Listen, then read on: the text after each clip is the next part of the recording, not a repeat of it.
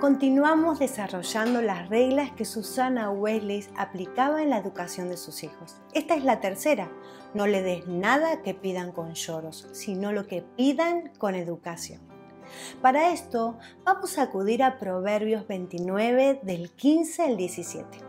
Aquí vemos acerca de la necesidad de ayudar a nuestros niños a abandonar el hábito de pedir las cosas llorando y los resultados, o buenos o malos, de esta necesidad. En el versículo 15 leemos, la vara y la corrección dan sabiduría, mas el muchacho consentido avergonzará a su madre. Aquí dice, la vara y la corrección dan sabiduría. Este versículo comienza exhortando a la corrección de nuestros hijos y luego nos muestra la necesidad de hacerlo. La vara y la corrección dan sabiduría. Sin duda, como vimos en los anteriores vídeos, se trata de una tarea dada por Dios. Pero lamentablemente, a pesar de percibir que esa es nuestra labor, muchas veces podemos luchar con gigantes en nuestra mente, enemigos. Y por lo general estos gigantes se han formado en nuestras mentes no solo por nuestra propia perspectiva humana, sino principalmente por la influencia de la sociedad que nos rodea. En esto, como en todo, necesitamos definir algunos puntos absolutamente vitales. 1. ¿Quién es Dios? ¿Yo o el creador del universo? Si Dios es el creador del universo, me someteré a Él sabiendo que no solo Él es digno de ser obedecido, sino que incluso Él sabe de forma trascendentalmente perfecta qué es lo mejor. Yo no. Dos, ¿cómo Dios manifiesta su voluntad? Los que estamos en Cristo creemos firmemente que Dios habla claramente a través de las Escrituras, que como explica 2 de Timoteo 3:16, Toda la escritura es inspirada por Dios y útil para enseñar, para redarguir, para corregir, para instruir en justicia. Por lo que al desechar mis propias opiniones personales, cuando son contrarias a la Biblia, estoy cumpliendo lo que Dios me ordena. Fíate de Jehová de todo tu corazón y no te apoyes en tu propia prudencia. Reconócelo en todos tus caminos y Él enderezará tus veredas. Proverbios 3, 5 y 6. Al corregir a nuestros hijos, fuera de lo que muchos opinan hoy, que inhibimos o manipulamos su personalidad, lo que en realidad estamos formando es un niño con la capacidad de respetar, de considerar al otro.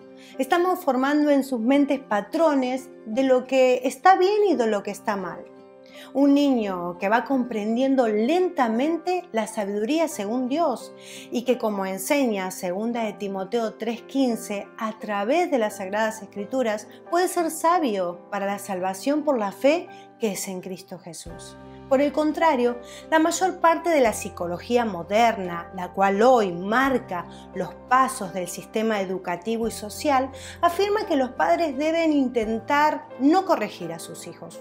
Aún en casi todos los países de Occidente, hoy se está trabajando fuertemente para que los más pequeños tengan el derecho pleno a decidir, sin intervención alguna de sus padres ya no solo en cuestiones diarias, sino incluso si desean cambiar su sexualidad de forma total. Esto es exactamente lo opuesto a lo que la palabra de Dios afirma. Las escrituras presentan a los niños con plena necesidad de la dirección de sus padres. Y son los padres a quienes Dios le ha confiado primeramente esa responsabilidad. No al colegio, no al Estado, ni aún a la iglesia. Estos pueden ser medios buenos que los padres pueden utilizar para desarrollar su responsabilidad de forma sabia, pero la responsabilidad primaria es de los padres. Hoy es normal encontrar que en los colegios le han estado enseñando a nuestros hijos que ellos son totalmente libres para elegir, sin necesidad de que nadie les diga qué deben hacer o no hacer. Imagínate, el Estado volviendo a los hijos en contra de los padres, fomentando la rebeldía de los hijos contra los padres, quitando de los niños la vital necesidad de su guía e instrucción. Aquí es donde queda tan altamente clara la necesidad de conocer la palabra de Dios. ¿Qué dice Dios al respecto? Si no conocemos esta lámpara a nuestros pies, como dice el Salmo 119, 105, ¿cómo sabremos el camino que debemos tomar? Seremos arrastrados por la culpa o sentimientos humanos o filosofías que hoy son afirmadas con tanta seguridad, pero al correr los años, como vemos en la historia, luego son negadas como un simple error del pasado mientras la palabra de Dios permanece para siempre, como dice el Salmo 119.9, y es perfecta, Salmo 19.5. Y aquí, en este versículo que hemos leído en Proverbios, no solo nos exhorta a la corrección y nos presenta la necesidad, sino que nos muestra un gran mal, el muchacho consentido. Un hijo a quien le he estado dando todo lo que pide, a quien he dejado que me manipule con sus lágrimas y enojo para que le dé eso que dice tanto querer y necesitar. A este niño le doy todo eso que me pide y acepto la manera en que me lo pide.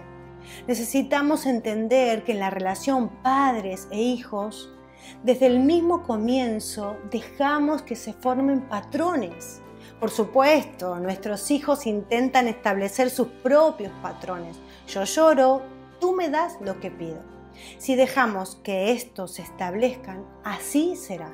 Pero si por el contrario, cada vez que lo intenta, metódicamente nosotras repetimos así no, ellos luego, de muchos intentos, sabrán que ese patrón no funciona.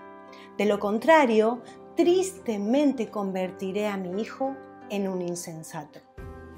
Hermana amada, necesitamos reconocer que la diferencia está en nosotras mismas.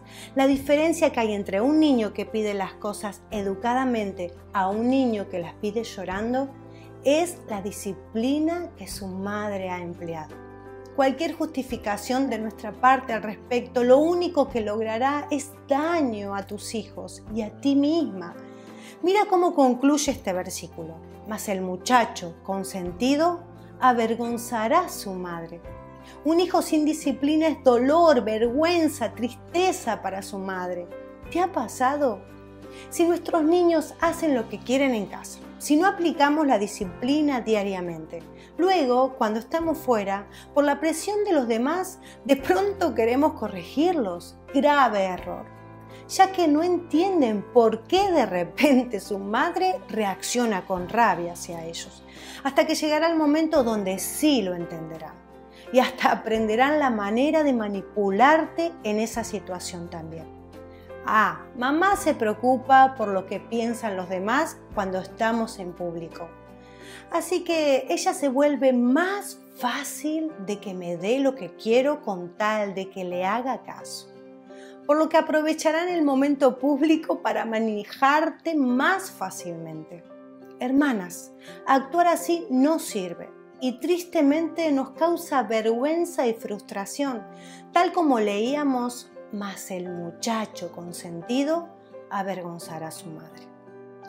El trabajo de instrucción que nos ordena nuestro Señor debe ser hecho en amor y persistencia en casa.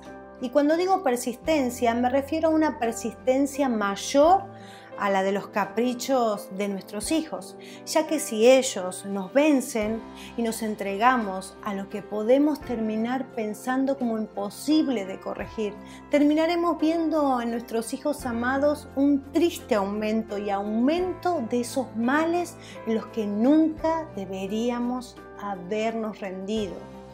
El versículo 16 continúa, cuando los impíos son muchos, mucha es la transgresión mas los justos verán la ruina de ellos. A simple vista este versículo no parece tener relación con el anterior, pero sin duda sí la tiene. Al leer en diferentes versiones, vemos que el texto se refiere al triste crecimiento de la maldad en una persona. Su desarrollo es el desarrollo mismo de la maldad. Como explica este versículo la Biblia de la Reforma, el éxito del malvado aumenta el pecado a la vista de todos, pero el justo triunfará al fin. Dicho de otro modo, nuestras personalidades van en aumento y el fruto de lo que somos llegará a ser notorio para todos, tanto la impiedad como la piedad. Qué triste, cuán terrible sería encontrarnos con un resultado de impiedad creciente en la vida de nuestros hijos. Leímos en el versículo anterior que el que hoy es un niño a quien elegimos darle todo lo que quiere y dejarlo en todos sus caprichos, mañana será nuestra vergüenza mas el muchacho consentido avergonzará a su madre. Y ahora vemos una progresión, un florecimiento de aquello que deberíamos haber cortado a nuestros hijos y un triste florecimiento que se hará notorio. Si no ponemos una disciplina o freno a nuestros niños, esa rebeldía irá creciendo y dará su fruto. La maldad se va multiplicando, aumentando su número y poder, como aquellos del Salmo 92.7, donde su maldad brota y florece, o el pueblo mencionado en Oseas 10.1 como una frondosa viña, en la cual, conforme a la abundancia de sus frutos, se multiplica su maldad. Como un remedio a esta catástrofe, el versículo 17 vuelve a exhortarnos, corrige a tu hijo y agrega un claro contraste con los dos versículos anteriores y te dará descanso y dará alegría a tu alma. Si dejamos que nuestros hijos formen el patrón yo lloro y me enfado y tú me das lo que quiero, el resultado será, según los dos versículos anteriores, vergüenza para nosotras como madres, debido a un florecimiento de esas cosas que nunca nos decidimos a corregir al punto de que se vuelven claramente notorias. Por el contrario, mira el contraste. Si seguimos el consejo de Dios en cuanto al trabajo con nuestros hijos, veremos a nuestros hijos, por la gracia de Dios, caminando en sabiduría, como dice el versículo 15. Y esto nos dará descanso y alegría a nuestra alma, como dice el versículo 17. La disciplina ejercida en la sabiduría de Dios cuánta ansiedad, dolor y frustración nos evita. Proverbios 23:15 afirma, Hijo mío, si tu corazón es sabio, también a mí me alegrará el corazón. Es una alegría enorme para nosotras ver a nuestros niños actuando sabiamente. Los amamos con todo nuestro corazón y como expresa el apóstol Juan de sus hijos espirituales en su tercera carta, no tengo mayor gozo que este, el oír que mis hijos andan en la verdad. Segunda de Juan 4. Así que Hoy recibimos un excelente consejo de parte de Susana Wesley. No le des nada que pidan con lloros, sino lo que pidan con educación. Y a través de Proverbios 29, del 15 al 17, encontramos preciosos tesoros para ponerlos en práctica. Necesitamos entender que los niños forman hábitos que nosotras vamos permitiendo. Lamentablemente necesitamos reconocer que muchas veces nosotras vamos participando de sus errores al no corregirlos. O si los corregimos dirigiéndolos según nuestras propias opiniones y no en la sabia guía del Señor. Pero tenemos una gran promesa y dirección de Dios. Él nos ayudará a hacerlo y el fin será descanso y alegría para nuestra alma.